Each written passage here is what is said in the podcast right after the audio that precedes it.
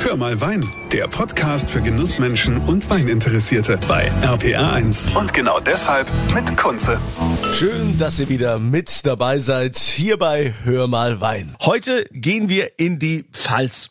Und ähm, es gibt ja oft so Weingüter und Generationen, ne? da geben dann die Eltern den Kindern die Goldmünzen in die Hand und dann gibt's Kinder, die vergraben die irgendwo oder schaffen sie weg. Und es gibt die Kinder, die aus Goldmünzen Goldbarren machen. So kann man das sagen. Das ist also die Geschichte von einem Weingut aus der Pfalz in Meckenheim, das Weingut Braun. Und da begrüße ich den Martin Braun. Ja, hallo, grüß dich. Sag mal, Martin, ähm, das ist ja schon so eine Erfolgsgeschichte, was ihr gemacht habt. Und ich finde es auch mal ganz schön, sowas aufzuzeigen, wie so ein Generationenwechsel auch aussehen kann. Denn ihr habt ja das Weingut von den Eltern übernommen und habt es komplett umgekrempelt. Wenn wir da jetzt nochmal zurückgehen zu den Anfängen, wie lief das ab? Ja, du meinst jetzt also wirklich diesen die, die Übernahme. Also ich sag mal komplett umgekrempelt. Man hat ja natürlich so als junge Generation äh, immer neue Ideen. Ich glaube, das ist ja überall so. Das war, das ist in jeder Generation so. Und ähm, dann gibt es natürlich logischerweise immer so ein paar Reibereien und ein paar andere ähm, ja Ausrichtungen, wie man es anders machen will. Was gehört ja auch dazu. Aber ähm, bei uns war das ja war das so, dass wir ähm, mein Bruder nicht. Also wenn ich von wir spreche, dann meine ich mein Bruder Michael und ich, die das Weingut mittlerweile führen und übernommen haben. Und ähm, ja, wir haben viel mitgenommen von den Eltern. Wir haben viel ähm, in die Wiege gelegt bekommen, wie du, wie du sagst. Also ob das jetzt Goldstücke oder wie man das nennt. Äh, also sehr, sehr ähm, metaphorisch beschrieben. Äh, es waren äh, ja war eine sehr gute Basis, die unsere Eltern da gelegt haben, auf jeden Fall. Ähm, und wir haben das gerne angenommen mit viel, viel Leidenschaft und viel ähm, ja, Motivation, aber haben natürlich auch da viel eigene Ideen reingebracht und viel eigene, ja, eigenes Know-how ähm, und haben versucht, da auch neue Wege zu gehen, genau. Vielleicht kannst du ja mal beschreiben, was so das erste war, was, was ihr zum Beispiel dann, dann angegangen seid. Also man muss dazu sagen, bei uns ist es so, dass mein Bruder ist ein paar Jahre älter, der ist acht Jahre älter als ich, da war ich noch in der Schule und habe da erstmal äh, mir noch gar keine Gedanken gemacht, dass, was ich überhaupt machen will. Da war eigentlich mein Bruder schon äh, fest im Betriebsgeschehen mit verankert und ähm, mein Bruder ist eher so der, der technische Betriebsleiter und ähm, er hat da schon von vornherein neue, ich sag mal, Weinbereitungswege ähm, äh, gebracht. Ne? Also man hat, man muss sich vorstellen, meine Eltern, die, das war eine One-Man-Show oder, oder Two-Man-Show. Ne? Meine Mutter, mein Vater. Ähm, und ähm, ja, genau, da hat man im Prinzip alles selbst gemacht. Man musste also vom Rebschnitt bis zum Verkauf äh, alles aus einer Hand irgendwie bedienen und auch das fachlich äh, kompetent bedienen. Das ist ja natürlich immer die Herausforderung. Und dann war das so, dass mein Bruder ähm, nach der Ausbildung, nach ähm, ja, verschiedenen Praktika und dann auch Weinbautechniker-Ausbildung, äh, ähm, da auch natürlich neue, äh, neue Wege der Weinbereitung, sei es wieder das Thema Holzfass, bisschen mehr mit äh, sich dem anzunehmen, was eigentlich bei den Eltern völlig ja, bedeutungslos wurde, ähm, ohne Kritik jetzt, war einfach so. Ne? Das hat sich einfach in den 80ern so, so entwickelt. Da, da gab es halt andere Maßstäbe, wobei der Qualitätsansatz schon immer da war, das muss man wirklich sagen. Ähm, genau, und dann kam ich irgendwann ja von der Schule und habe dann ja mir überlegt, das macht macht mir eigentlich auch Spaß. Ich habe schon immer mitgearbeitet, war schon immer mit dabei. Ähm, und habe dann mich entschieden, auch in die Richtung was zu machen. Habe dann ähm, Weinbetriebswirtschaft äh, tatsächlich äh, studiert. Das war also mehr so ein ähm, betriebswirtschaftliches Studium, mehr Marketing, Vertrieb. Und ähm, das heißt, was, was ich dann quasi noch eingebracht habe, war einfach dann auch ja die, die, die Präsentation der Weine, neue, neue Etiketten, neue Ausstattungen, neue Vertriebswege. Wir machen viel ähm, mittlerweile ein bisschen mehr Export. Ähm, mehr, mehr auf den Fachhandel auch ein bisschen äh, einzugehen. Ja, so haben wir beide quasi, mein Bruder und ich, in, in den jeweiligen Kernkompetenzbereichen so unsere Ideen eingebracht und das führen wir jetzt zusammen. Ja, und ist ja. es dann auch so, dass es tatsächlich auch äh, getrennte Bereiche sind? Dein Bruder lässt dich da einfach wirken und machen, ohne dass er sagt, hey, also, nee, das, das Etikett, das nehmen wir so nicht, das, äh, keine Ahnung, was du da verhandelt hast. Oder auch beim Wein, dass du dann sagst zu ihm, also, hey, den Grauburgunder, den kann kein Mensch so trinken, das, das, das will doch keiner haben. Oder wie funktioniert das zwischen euch? Ja, das schon. Also es gibt nichts, was was einer allein entscheidet. Natürlich, ich glaube, so zwei Kompetenzbereiche grundsätzlich äh, nach außen hin sind sehr sinnvoll. Das macht auf jeden Fall macht Sinn, klar. Ähm, aber keiner trifft alleinige Entscheidungen. Also egal, also ich bin genauso im, im Keller unterwegs und wir probieren alles zusammen und wir, äh, wir, wir treffen Entscheidungen zusammen, was jetzt, sage ich mal, keine Ahnung, Erntezeitpunkt, äh, was draußen im Weinberg gemacht wird, was im Keller gemacht wird. Also das machen wir schon alles zusammen und ich würde jetzt nicht irgendwie hingehen und äh, vertrieblich irgendwie so eine was ganz krass Neues machen, ohne dass ich das mit meinem Bruder besprochen habe. Also das, das funktioniert schon alles ganz gut und wir reden uns da rein, ohne dass wir uns ähm, ja so dass wir immer die andere Seite haben. Das ist ja oft so. Weißt du, in, in großen Firmen ist es ja so, wenn, wenn, wenn, wenn, wenn der Vertrieb und die Produktion, das ist ja immer so ein, so ein Gegenpol. Äh, das ist ja meistens so viele Reibungspunkte. Und diese Reibungspunkte gerne geben, das ist gut, das bringt einen ja nur weiter.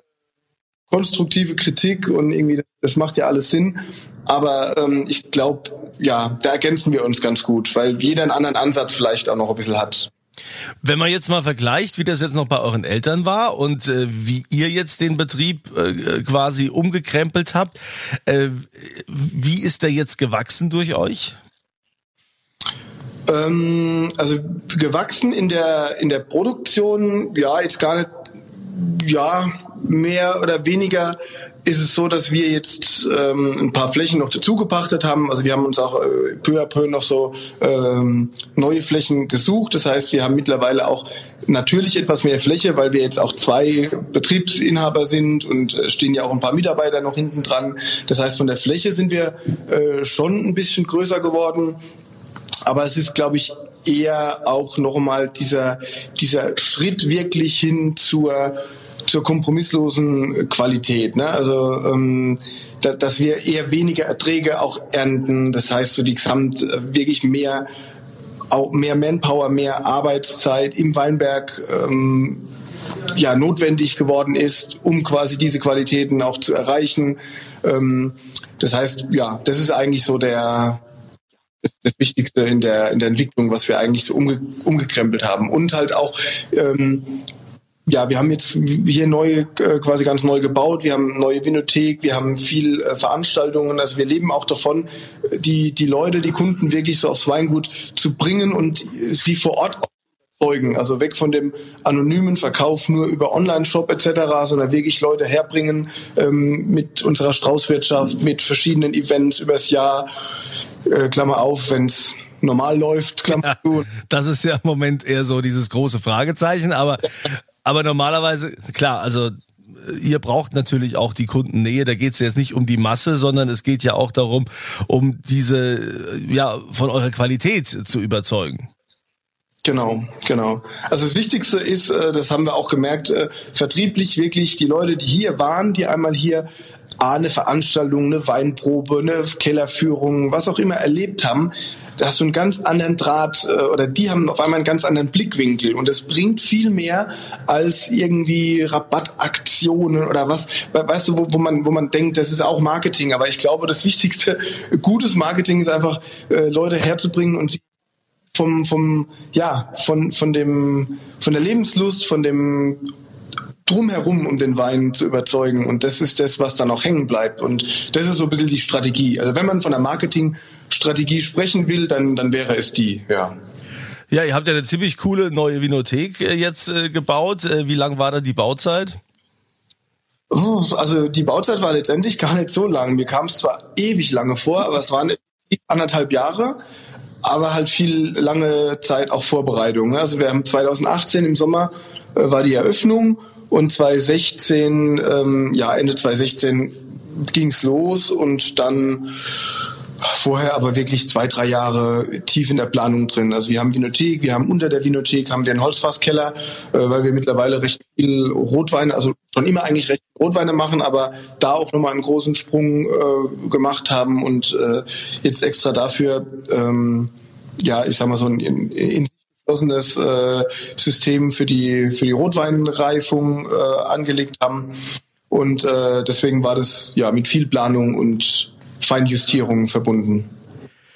Seid ihr eigentlich jetzt von den Weinen, von der Ausrichtung, da auch äh, jetzt schon moderner oder gibt's hier noch bei euch diesen klassischen, ne, knochentrockenen Riesling, so wie man den aus der Pfalz kennt?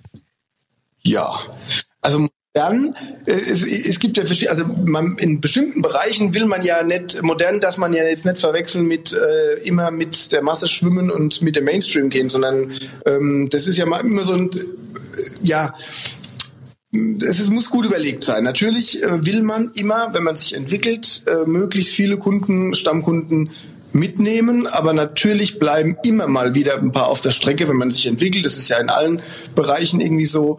Ähm, äh, es gibt den trockenen, den Liter Riesling für für die Rieslingscholle, die bei uns einfach auch der Haus- und Hofwein ist, den jedes, also nicht jedes Weingut, aber der Meinung bin, so ein Pfälzer Betrieb äh, mit, mit Tradition braucht einen ordentlichen Liter Riesling-Shoppen, ähm, der, der trocken, trocken ist, der knackige Säure hat. Also das gehört genauso dazu. Ähm, aber dann geht's halt, die, die Leiter geht halt weiter. Ne? Also die, die, die Base ist so die, der ordentliche Literschuppen, der irgendwie lecker sein soll. Und dann geht's halt äh, in verschiedenen Ausrichtungen bis hin zu ja, Riesling aus dem Holz und dann mittlerweile mehr mit spontan vergorenen Hefen. Einfach so auch Dinge, die die jetzt nicht unbedingt, ja, nicht unbedingt modern sind, weil das war ja vor, vor Jahrzehnten ja auch schon üblich, ja, also Holzfassausbau, Spontangärung mit äh, Weinbergs eigenen Hefen etc. Wenn ich jetzt einfach mal so ein paar Begriffe nenne, die wir eigentlich eher wieder aufgreifen, die aber früher schon gang und gäbe waren. Also manchmal einen Schritt zurück, um ein paar Schritte nach vorne zu kommen. Das ist ja also auch, ich rede ja immer wieder davon, dass viele immer sagen, ja, wir fangen jetzt wieder an, äh, den Weinberg so zu bewirtschaften, wie das schon unser Urgroßvater getan hat und äh, sind hier ökologisch und sonst wie aktiv, wo man sich dann immer die Frage stellt, ja gut, also ich meine, äh, wenn das damals schon gut war und es gut funktioniert hat, warum ist man denn zwischendrin, hat man dann so einen riesen Rückschritt gemacht? Gut, es war wahrscheinlich auch so dieses Learning, wo man dann immer wieder sagt, klar, man wollte hier auf Masse gehen und jetzt ist im Moment ja doch doch wieder Gott sei Dank mehr Klasse anstatt äh, Masse im, im Weinbusiness. Ja. Habt ihr denn da jetzt ähm, auch irgendwelche ähm, Namen den Weinen gegeben, wie das ja viele machen, ne? dass man also irgendwie, keine Ahnung, hier äh, äh, Falschspaß oder was weiß ich, welche Namen? Ähm, ja, jetzt nicht. Also wir haben viel, also die die die reinsortigen Weine, die haben eigentlich tragen alle ihre äh, ihre Rebsorten und dann haben wir verschiedene, wir haben verschiedene Kategorien, so eine interne Qualitätspyramide. Da geht's los mit der Kategorie ein Liter, dann kommt die Kategorie Alltag, was so die die Gutsweine sind wirklich so ganz unkomplizierter Trinkgenuss, wo das so ein bisschen im Fokus steht. Dann die Kategorie individuell, Lagenweine wirklich mit, mit genauer Herkunft aus einer Einzellage heraus, äh, im Rotwein dann ähm, schon Holzausbau äh, mit dabei. Äh, äh, dann die dritte und die letzte Kategorie wären dann die Unikate. Und das ist dann im Prinzip ja die, die Premium-Linie wirklich nochmal äh, ja das handselektierteste, was man sich dann vorstellen kann, äh, mit Rotweine, die dann mindestens auch zwei Jahre im Holz liegen, dann noch mal Minimum ein Jahr Flaschenreife. Also so haben wir eher durch diese Begrifflichkeiten diese diese verschiedenen äh, Segmente ähm, ja definiert. Und, und dann haben wir natürlich ein paar Markenweine dabei. Wir haben unseren First Class, das ist so ein, äh, ein lang jetzt etablierter Rotwein, äh, der der so ein bisschen vor, ja, aber den gibt's auch schon seit seit, ähm, seit 15 Jahren. Das war damals so unser Premium-Wein. Äh, mittlerweile äh, ist es so eine so die, die, die Hausmarke in unserem Mittelsegment. Wir haben da mittlerweile noch ein paar, paar die drüber gehen, aber das war so der 2004, äh, 2004 war das ja, als es so auch ein bisschen losging mit wirklich Rotweine, mit, mehr Reife, mit mehr Konzentration, mit mehr Dichte. Ähm, und, und da haben wir dem diesen Namen gegeben und dann gibt es noch ein paar andere. Also, aber grundsätzlich ähm, ist es eher durch diese, diese äh, Segmente, durch diese unterschiedlichen Segmente bei uns. Also auf jeden Fall lohnt es sich ja mal, sich euer neues, äh, eu, eure neue Vinothek anzuschauen, nicht das neue Weingut, aber die neue Vinothek inklusive Weingut und äh, da mal ein bisschen zu probieren. Wir hoffen, dass es auch natürlich dann bald wieder mehr Events wieder geben darf. Äh, das wird wahrscheinlich erst im Frühjahr so sein. Also vorher braucht man damit wahrscheinlich gar nicht anzufangen. Aber ihr habt, ihr habt ja auch, die, es gibt ja auch die Möglichkeit, dass man sich den Wein von euch bestellen kann, wenn man das möchte. Ja, klar, natürlich.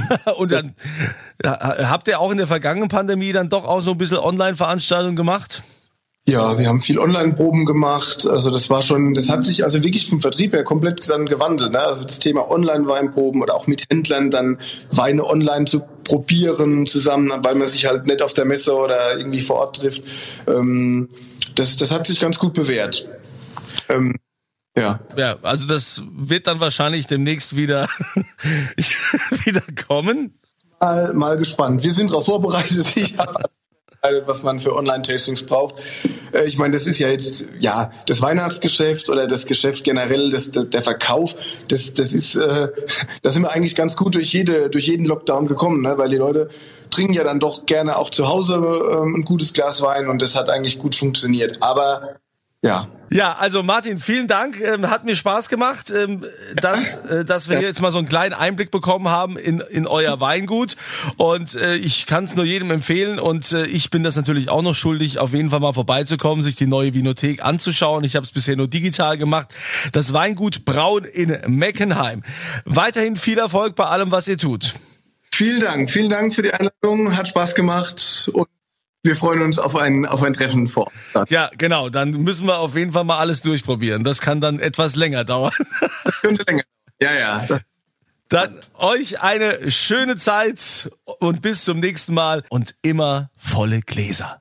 Das war Hör mal Wein, der Podcast für Genussmenschen und Weininteressierte mit Kunze auf rpa1.de und überall, wo es Podcasts gibt.